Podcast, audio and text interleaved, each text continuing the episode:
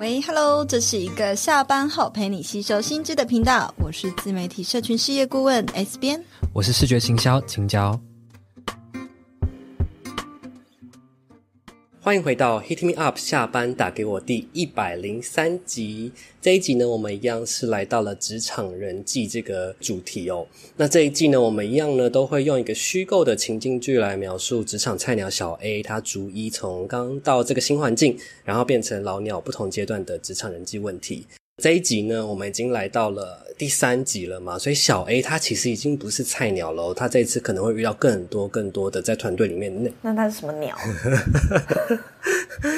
白文鸟，好不好？还不到老鸟，好可爱哦。对，所以他这句这次又会遇到什么问题呢？S 编又会来提供他的丰富的职场经验，来给大家一些看法跟建议。那如果你还没有听过收听前两集的听众呢，非常建议你先回到前面的集数去追完进度。那我们再来看看他本周又会遇到什么问题吧。在开始之前，如果你是我们节目的忠实听众，非常欢迎你五星评论或者是呃分享给你的朋友，不论你在哪个平台，都不要忘记订阅我们的频道。我们每周一晚上五点都会准时。更新，你就会第一时间收到通知喽。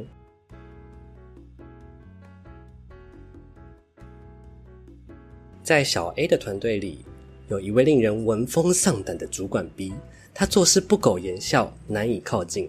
但是最令人害怕的是，这位主管 B 常常在会议中提出一针见血的疑问，每次汇报的人都会紧张到胃痛。不过在小 A 的观察里，这位主管 B 其实并非带着恶意去带领团队，而是他有一个很底层的需求，是需要高度的掌握每一位同仁的进度与近况，才能下达正确的指令跟判断。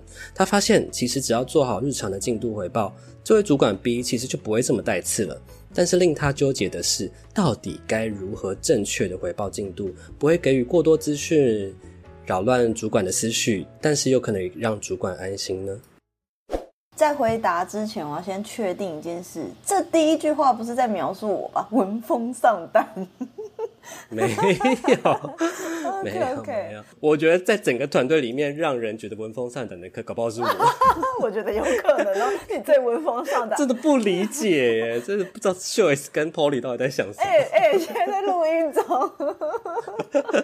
我要笑死。好了，那因为在刚刚的这个主管信任篇的小故事里面呢，有提到说这个主管呢、啊，其实比较属于那种不苟言笑，比较拘谨，好像比较严厉。一点的那种类型，那所以呢，像这一类型的主管，据我的观察啦，其实他们都是比较不擅长口语表达的那种类型的人，不会圆环包装，就是直接讲重。对，他就是比较那种一板一眼。做事情一定要做到精确，要精准，然后他可能随时随地也都处在一个蛮焦虑的状态。他必须要确认很多事情，确保每个环节不会出错。也可以听得出来，他可能掌管真的是蛮不小的一个团队，可以感觉得到他需要一个很大的安全感，因为里面有讲到他很需要高度掌握每个同仁的进度，因此呢。与其我们是口头回报，会一直要打断他工作的节奏，他会更焦虑。不如呢，是用书面报表来沟通。所以我觉得啊，其实是要整理一份类似像是同整进度的总表，或者是我们团队这个某个专案有没有哪些 checklist 的，然后你做哪一件事情一定要有确切预计的 deadline。我也是非常在意 deadline 的人，但是呢，每个阶段告一个段落，或者是说，诶，有一个落差时，比如说我们落掉了脚步，可是比如说预期二十五号要完成某个事情，可是二十三号了。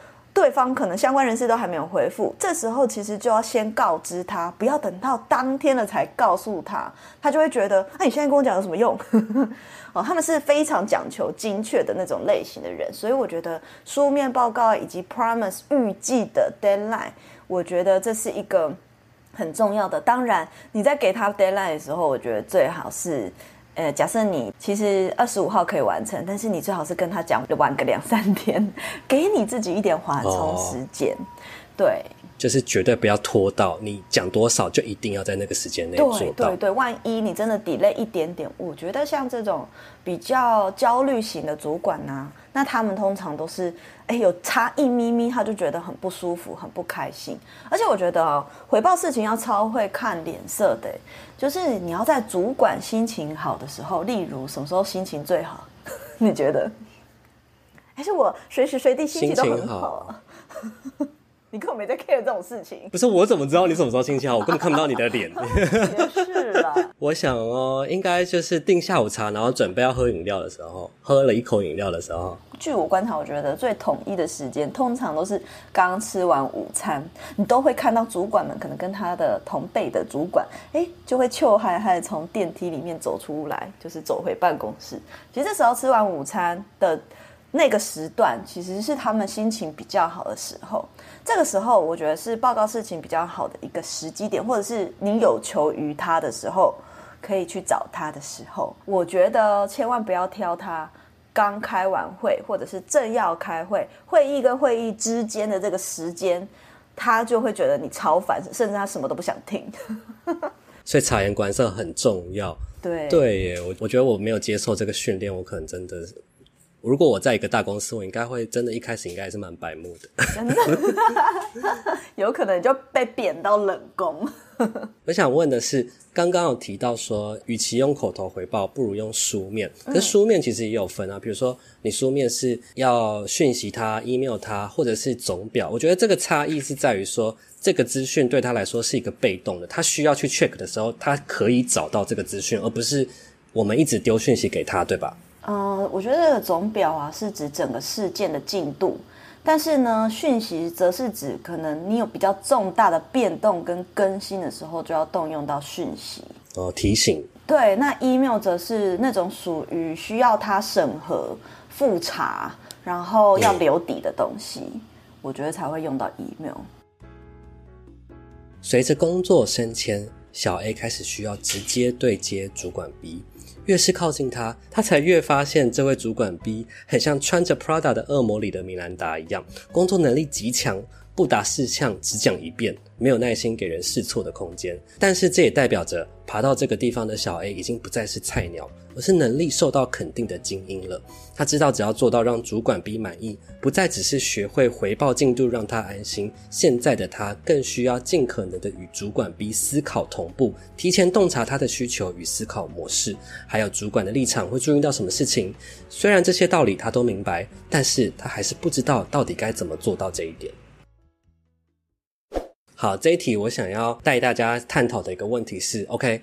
我今天在一个团队里面，我做的事情跟主管越来越靠近了，我可能直接要跟他回报很多事情了。在这个过程中呢，我需要提前洞察出他可能接下来会采取的策略，或者是说他真正在意的点，我才能够在他底下做事的时候更顺利，或者是甚至是呃提前布局好，或者是提前准备好，不会他突然问了一句话，诶，啊我什么资料都没准备，我根本没想到说这件事情。举个例子来说好了，比如说。我们要办一场活动，做事的人可能就会在，比如说在做设计的人就会觉得，哦，那我做的设计，我要跟厂商的事情，我要跟印刷厂的东西。可是主管的角度可能是整个流程，然后跟外部合作，或者是说整体规划跟目标导向的事情。那我在这个状态底下，我就不能只去想着哦，跟印刷的东西跟什么，我需要站在更高的角度去看，说整个流程的上面是不是还有什么。没有解决的问题，我觉得说哦，我们应该要怎么样去站在他的换位思考？因为其实我在处理的工作事项，其实不是在做决策，不是在做提前的诶这个布局。可是我要怎么样让我跟这个主管更好的配合，就是需要去理解他的思考模式。但是我不在那个位置，我到底应该要怎么样尝试着去学习这件事情呢？其实啊，青椒讲到一个重点哈，就基本上站在高处的人，他们的思考是立体式的思考，也就是说。员工的角度比较是线性思考，我只要针对或点对点的，好，或者是点对多个点的思考，就是线性由自己出发到另一个人这样子。那可是呢，立体式的思考是指由内到外，有点像同心圆，由内到外，然后呢又由前到后的概念。那由内到外就是指内部到外部，前到后就是从前期到后期，他都会想到深度。没错，所以当我们是站在你想要和他的思考同步的时候，你要去练习的就是跳脱这个点对点的线性思考，然后思考说：诶，我这样做我会影响到内部的谁？然后呢，我又要会影响到外部的谁？过去的一直到未来结束这个事件之后，有没有什么事情是要照顾到的？就练习这些思考，这些东西本来就是慢慢累积的能力。那我觉得还有一个点呢、就是其实这真的很考验大家平常就跟你主管相处的模式，你有没有愿意多去了解他，呃，为什么这样做决策？就算他没有在讲，没有这样讲，你也可以主动的提问，诶，为什么是这个方向？今天想要多了解你的想法是什么？我觉得像这样的提问，他们都很愿意多教。那再来呢？他们的立体式思考嘛，由前到后之外，还有由上到下。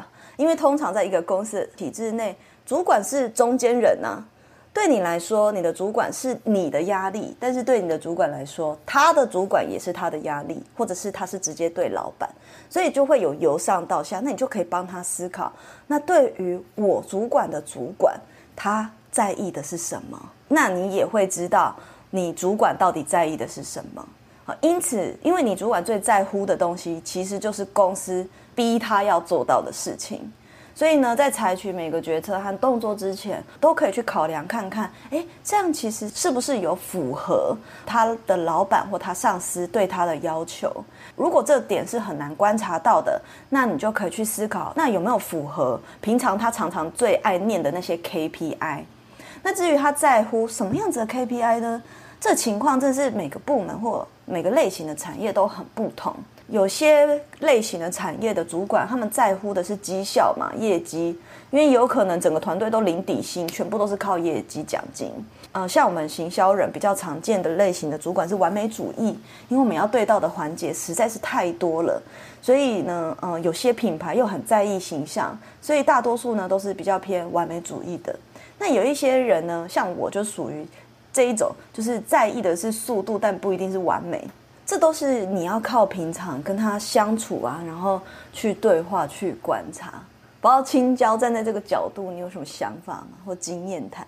嗯，其实我觉得，虽然我们把这一题拿出来讲，但是真的只能给个大方向。我觉得，因为主管真的是因人而异，像刚刚 S 编最后讲的，所以其实他的毛的方向到底是往哪长，你要怎么顺着毛摸，真的也是你自己要去。跟他多相处，而且是刚刚 S 编有提到是哦，可能多去观察他为什么做这个决定，多去提问，多去对话，让你逐渐可以从他的视角看事情。我觉得这是很重要的。我觉得真的就是做事的人很容易格局很小，你就是钻牛角尖在你这个事情上面，你没有办法哎换一个思考，你很可能会觉得说，这在我的世界里。我的做事流程里面，这就是对的啊！为什么我的主管要在乎这种事情？为什么他在乎的跟我在乎的不一样？可是你，你可能就是钻牛角尖，在你的小小的格局里面。一般的职员都会在意那种很无聊的鸡毛蒜皮鸟事，就是我已经跟这个人谈完啦，就结束啦，所以结案啦。但是你主管可能会多要求你一点，哎，后续要有 follow up 啊，然后要有一些感谢信啊。从这些小小的地方的落差，你就可以感受到哦。我刚刚只是举个例子哈，就可以感受到，哎，他在乎的不是这个案子结案单次的，的对，还有有没有跟他建立深远的关系。所以我刚刚讲，这就是所谓立体式思考。他前期规划这个人合作，那个人合作结束之后，他也会想到说，那后期我要怎么样把它变成长久的合作对象呢？这其实就是在上位的人他们会想的事情是。呃，由前到后，然后由上到下，然后由内到外。嗯，好，所以我觉得，相信大家听到这边，应该就知道自己平常应该要可以去练习立体式思考。其实说真的，我们这样讲，如果这个主管真的像米兰达一样这么可怕的话，嗯、我应该也很难有勇气主动一直去。我以为 你会很挑战的，你会觉得很嗨。我不知道哎、欸，或许吧，或许真的遇到的时候，我可能是。是这样的，可是理智思考你就变小安了。我真的觉得那工作压力真的好大，我无法想象我会不会在里面，我可不可以在里面生存？你觉得你可以吗？我跟过啊，从小到大，我身边的带我的主管都是女强人啊，所以我本来就是一直在很快脚步的产业工作，而且我之前又在时尚杂志。我们的主编，我们的总编，其实我觉得已经算偏和蔼可亲了，但是也差不多接近，有有一点点接近这样。那我问一个问题，你不用回答的很具体，你可以大概笼统的回答，就是有没有类似像剧情中那种很刁难的任务，比如说还没有发售的哈利波特要先拿到他的小孩手中给他们看这种类型？哦，你说家务事哦，有可能会有诶，我曾经遇过啊，但是我不要讲是哪一份工作。就是他会需要说，哎，你明天就去跟着我司机，然后去我家把什么钥匙拿过来，然后把那个狗拿去遛一遛什么之类的。不是我做，是我看到我的主管被他的主管要求。哈，主管去做这种事情？对，好像，因为他最信任呢、啊，他最信任呢、啊。哦，所以就是有各种鸟事啊。啊，好的。在公司待久了，小 A 终于迎来第一个升迁主管职的机会了。不过与他竞争的是同部门的另外一位同事亮亮，两人的资历差不多，做事效率与主管工作上的信任几乎都旗鼓相当。小 A 非常渴望能够把握这次的机会升迁，他采取的策略是提高存在感，想借此呢让自己有更多的机会被主管看见。举例来说呢，尽可能在与主管的餐叙中讲出幽默且得体的话。适时的挺身而出，帮主管解围等等的，但是他还可以多做些什么，才能够让主管对他的印象在工作之余还能持续加分呢？我的天呐！我看到这是，我听到什么？他采取的策略是刷存在感，我就吓一跳。然后他刷存在感的方式呢，还是在什么在餐会上面讲幽默的话？然后这个呢，我觉得真的是一个最蠢的方式，真的，因为我没有概念，我就想说，啊、嗯，应该就这样吧。幽默刷存在感，哎，我觉得这很危险的，因为你适当的幽默，呃，我觉得是开心果，但是做太多就会很像小丑。也不是说搞笑的那种，就是要扮丑。我觉得可能就是谈笑风生吧，能够讲出。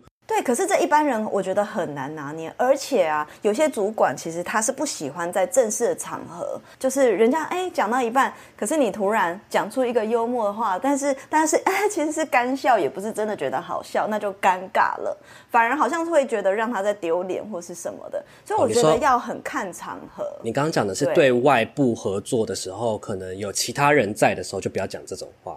是专业场合，但是内部呢，可能自己团队里面去用餐或者是什么。我觉得自己团队用餐当然没差，可是因为你讲到餐序嘛，我觉得餐序对我而言就是一个，呃，有可能是应酬的状况，或者是主管跟主管之间、部门跟部门之间的那种餐会啊。嗯。所以我觉得这个方式不是在丢他脸吗？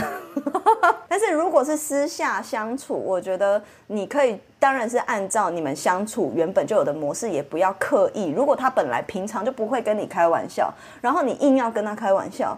那我觉得就是太刻意，会觉得你在干嘛。可是如果你们本来平常相处的模式就是轻松愉快的，我觉得这当然就没有问题。那再来呢？我觉得你真的要刷存在感，让他看见你，而且你的目的是希望可以被看见能力，然后或者是印象深刻，然后被加薪、被升职。其实应该要用实际的成绩去刷存在感。嗯，这个实际的成成绩呢，就承接到上一题我们讲到的是他最在意的 KPI 到。到底是什么？嗯，所以他如果最在意的其实是创意，那你能不能够成为团队里面最有创意的人？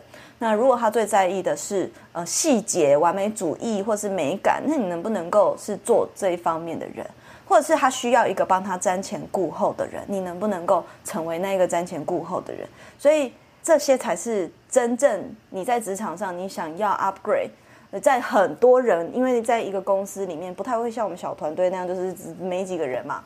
而在一个公司里面，可能一个 team 里面，如果今天真的有一个很不错的职位可以让你上去，但是是一个公司是很多人同时跟你竞争的，那他要选，但是选能力好可以帮到他的，他没选幽默的没有用啊。就是能力当下已经就是差不多了，你的做事的事情就这样，你很难提交一些。就你做事做得好，你也不容易让他看见，哎，你做得很好，或者是你懂我的意思吗？没有啊，当然容易啊，所以我才说你要用实际的成绩刷存在感呐、你做得好，但是你有没有让他看见你做得好嘛？这我觉得是另外一个思维。对，你用幽默感，这就变两件事情，一个是跟他相处得很好是一回事。我跟你讲，主管要升人，他绝对是我跟我相处很好的人，我也可以跟你打哈哈，但是到最后可能升职的永远都不是他。非常常是这样的，你有没有野心？你事情做得对不对？其实有时候他们都是知道的。然后再来呢，我觉得最好的一招其实是你总是英雄救美。里面有讲到一个对的，就是适时的挺身而出，替他解围。嗯，就是在他工作很慌张。紧急不知所措的时候，突然伸出援手，我来，我去解决。你去当那个救火、主动出马的人，嗯，才会真的让他印象深刻。哇，这个人我可以依靠。嗯，因为其实当主管或是在上面的人都是很孤单的。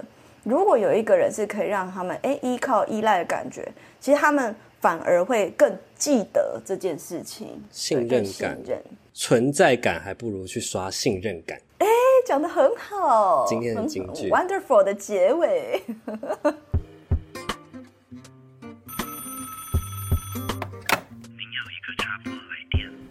那这一集呢，我们就聊了呃比较多跟小 A 他已经从一个职场的菜鸟呢开始。变得哎，角逐这个主管职的机会，所以这一集呢，我们的着重的部分都是跟主管相处有关的。前几集呢，我们是聊到是可能跟同事啊，然后刚进公司的文化啊，这些职场人际。这一集就是着重在主管之间。不知道大家听到这边呢，对这一集有什么感想？也非常欢迎你五星留言评论，跟我们分享你在职场上是不是一个会向上管理的人呢？下一集呢，我们就会进到小黑又更厉害喽，他下一集会有更多的剧情发展，他下一集就会。遇到全新的事情，那如果呢，你对，如果你的人生经历，你现在的工作开始，你也是第一次准备要当主管，那非常建议你一定要听下一集，因为下一集的内容一定会帮到你很多。那我们下一集再见喽！知道小 A 是不是会被坏掉了？大家到底呢？？OK，那我们就下一集见啦，拜拜。